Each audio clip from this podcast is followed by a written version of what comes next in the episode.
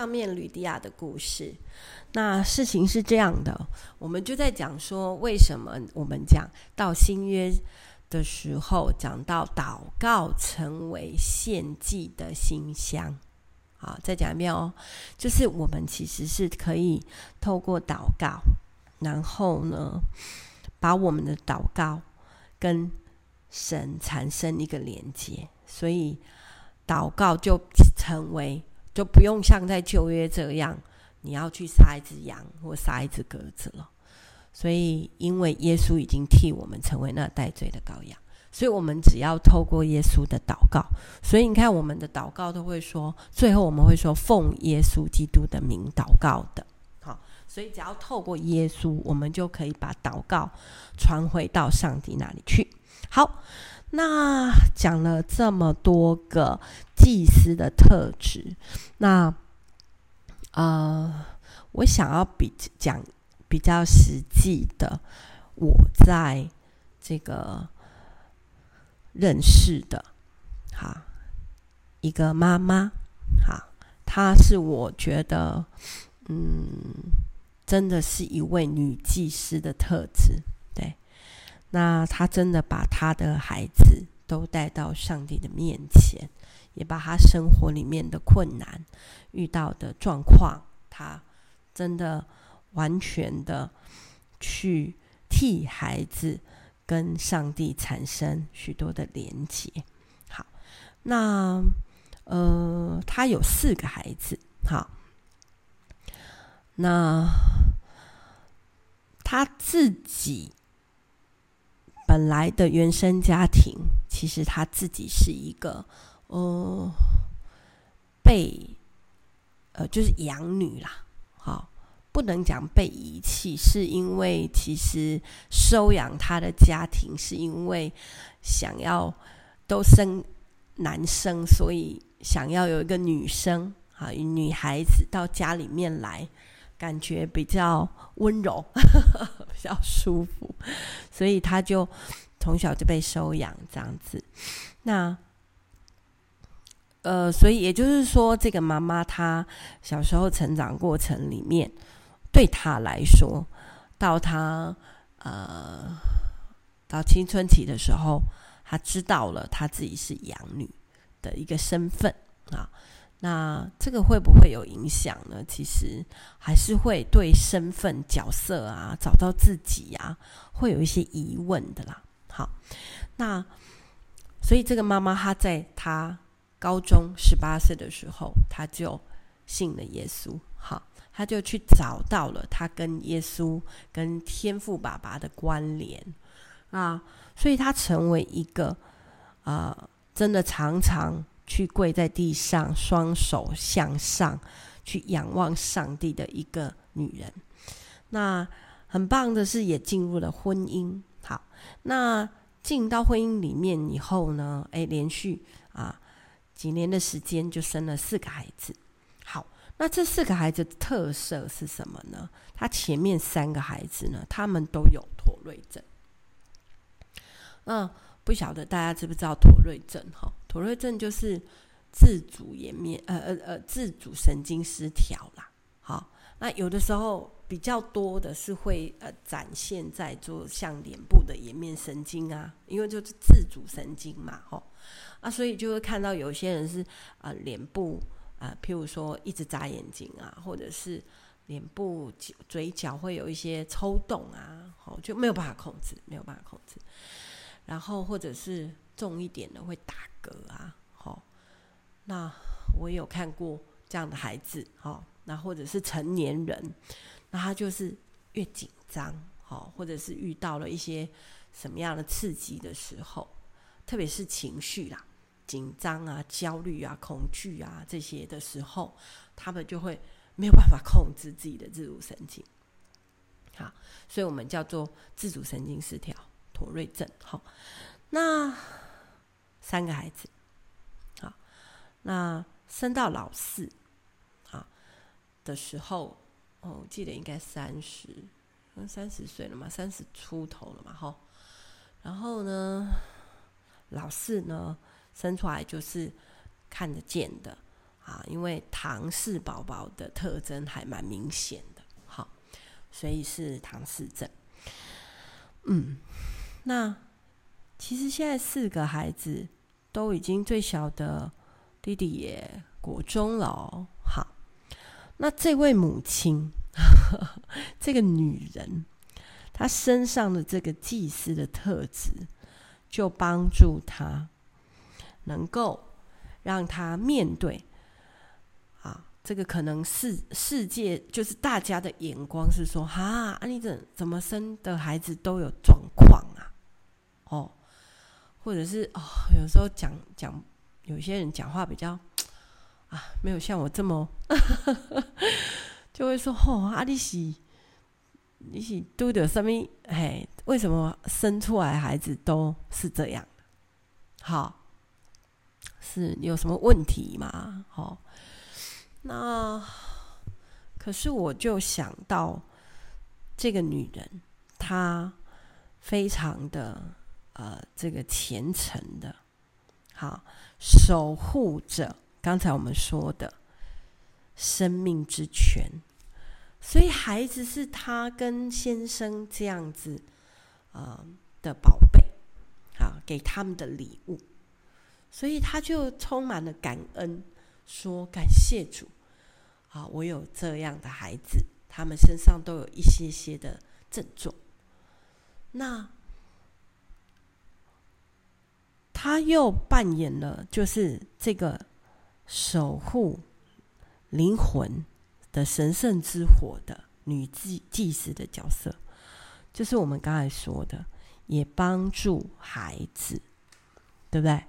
去传达信仰的信息，然后帮助他们发现自我，发现上帝，啊，使生活信仰是他们家庭的一部分，对。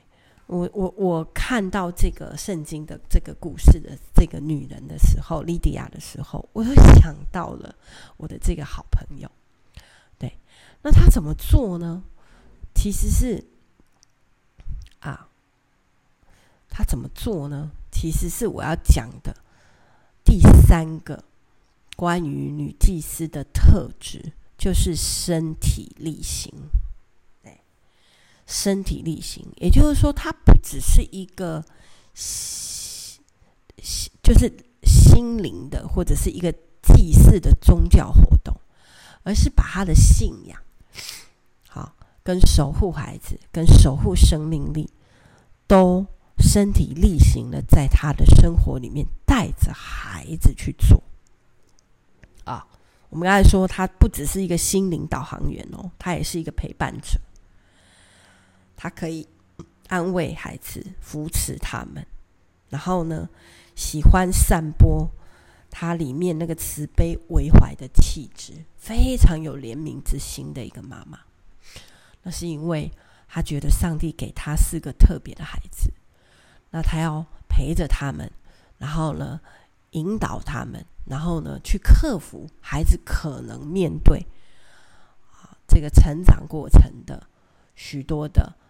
呃，外面人的给他们的眼光，好，怎么做？首先，我发现他从小就带着孩子去大自然里面。那在大自然里面充满了疗愈的能量，因为我们常说大自然就是神创造的嘛，哈。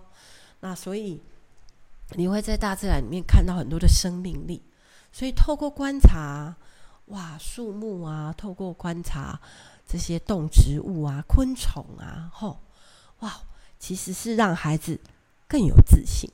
哦，我记得他有一个孩子，哇，还拿到这个什么昆虫解说员，就是很厉害啊，什么昆虫他都会讲，什么蝴蝶啊，什么，哦，他都会讲。哎，那你知道男，尤其是男孩子哦，他们在小的时候对这些昆虫哦非常有兴趣的，哈。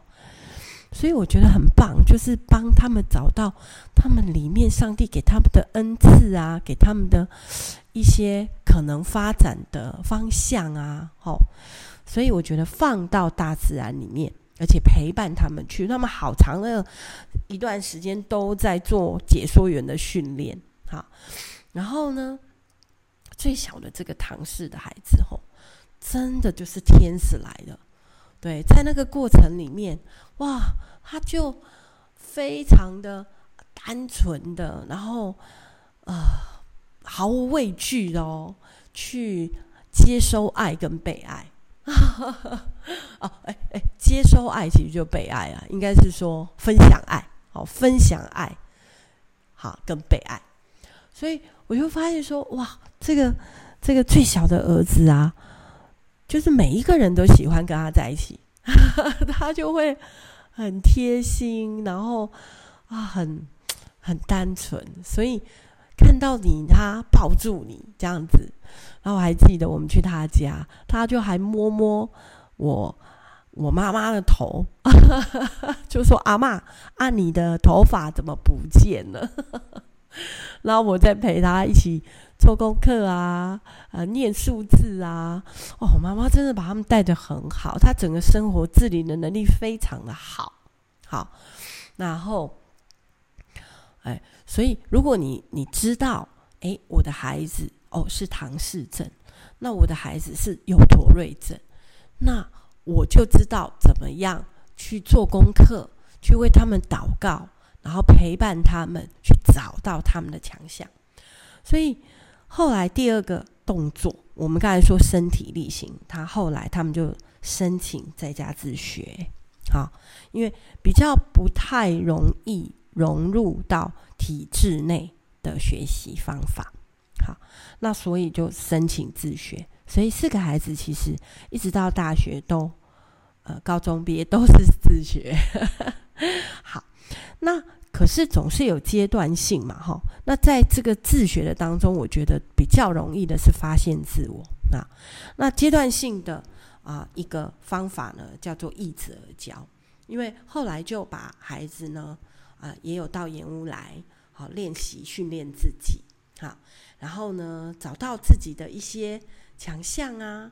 然后我记得大哥，好，大哥可能从国中、高中他的年纪，他就去一个。修车厂，然后车行就学这些，因为发现，哎，这个男生对于这些机械类的东西有强烈的兴趣。那后来老三，哎，儿子也是，好，这个做什么太阳能比赛啊？我我每次去，我就看到他这边什么，呃，切水管啦，然后什么东西跟什么东西粘在一起啦。哎，他现在啊。常常如果回盐屋啊，他已经是我们的教练了吼。他的孩子前三个都是我的教练。我告诉你，没有人知道他们曾经有那个妥瑞氏的症状，对，看不出来，完全不知道。对，那他们都是我的教练，因为那个其实妥瑞症是不会影响你学习的那个啦。那个只要你 就是懂得怎么样说，诶，如果。我发现我没有办法自主控制的时候，是因为我某一个刺激或压力的时候，我怎么样去用什么样的方法让人缓和情绪？好，那他就可以慢慢练习，好，慢慢的控制，慢慢的好，所以很棒。到现在我完全不知道他们曾经有妥瑞症。那后来，对，我刚才说，他们现在都是延误的教练，他们在。被易子而教的过程，他们去训练自己。好，那之后呢，就可以帮助别人嘛。好，所以跟着我们啊啊，包括哦，对不起，我刚才应该还要讲的是说，在他们自主学习的时候，他们还去考了很多的证照啊，例如姐姐啊，他们家唯一的姐姐很棒，他们有什么烘焙啊，还有长期照护啊。什么居家照护员的证照？那弟弟现在有什么潜水？正在学潜水的证照，正在学齁。然后我说他们回盐屋后就帮我修理电灯啊，然后呢音响啦，然后我前阵子那个按摩椅坏掉了，哎，他给我整组拆下来。以前他来，他都会看我在用那个。呃那个什么饮水机的过滤器呀、然后要淘汰的时候，他不会说可不可以把那个过滤器留给他做实验？我都还记得哎，哇，真的很棒哦！他们就是非常有实验精神，然后非常想要去动手做这样。好，所以训练自己的这个阶段完成了以后，考到证照以后，哎，他们后来就可以去帮助别人，哼，帮助别人。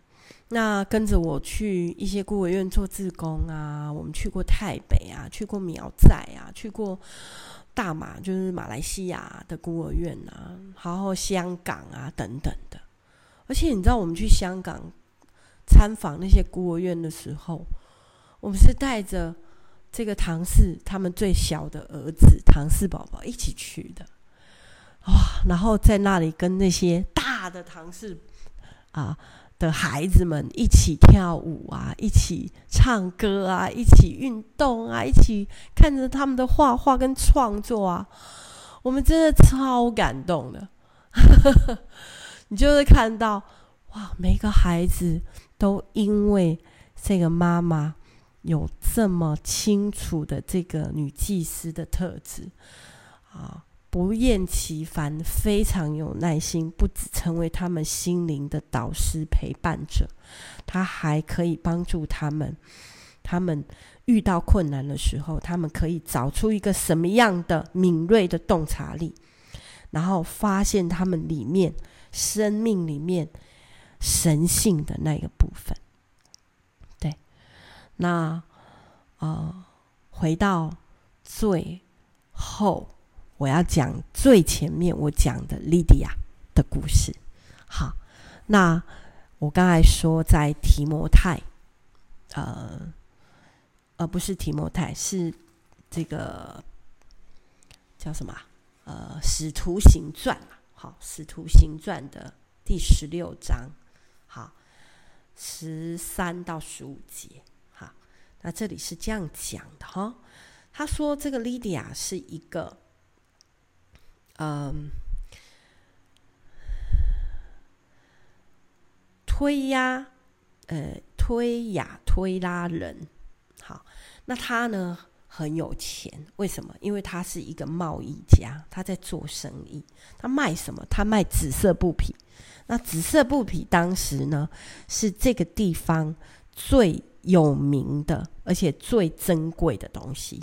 好，那推亚推拉在哪里？在小亚细亚，在小亚细亚，所以他当时就把这些物品呢，珍贵的布料卖到欧洲去做贸易，所以他是一个非常有钱而且有事业的人，而且他是一个非常有社群影响力的人。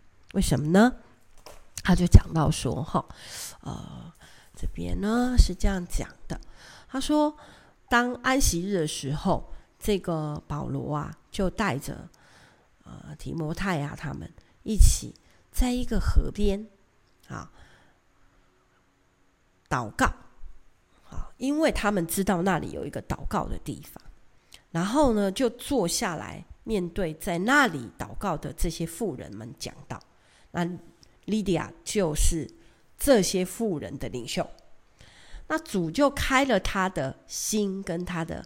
耳朵让他突然听明白了保罗所讲的话，所以他马上去带着他的家人，就来要求说：“你可不可以帮我们施洗，这样受洗，让我们成为一个基督徒？”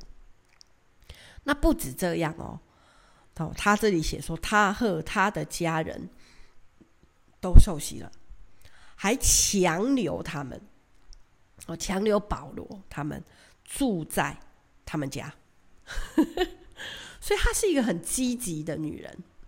好，然后呢，她很积极的、有影响力的，好，素来敬畏神。对，再来，她其实是有钱的，他能够奉献，然后而且他开放他们家可以接待这些使徒。那。这个故事到最后，《使徒行传》十六章的最后三十节讲一句话。那这个中间发生一个事情，就是保罗被关了。然后后来又放出来。那到了三十节，他说他们从监狱被放出来以后，直接去莉迪亚的家，然后跟他们讲讲话，然后才离开。哎，他连被关过的人都敢接待，所以他其实是有社群还有当时社会的影响力的一个领袖。好。所以，这个我们讲到的是女祭司莉迪亚的故事，哈，吕迪亚的故事。那真的啊，我自己在每一次哈去经历这个啊这本书里面讲到圣经女人的这些事的时候，我就在很多的反思，对我自己，还有就是我会想到我身边有一些人，他真的是身体力行的。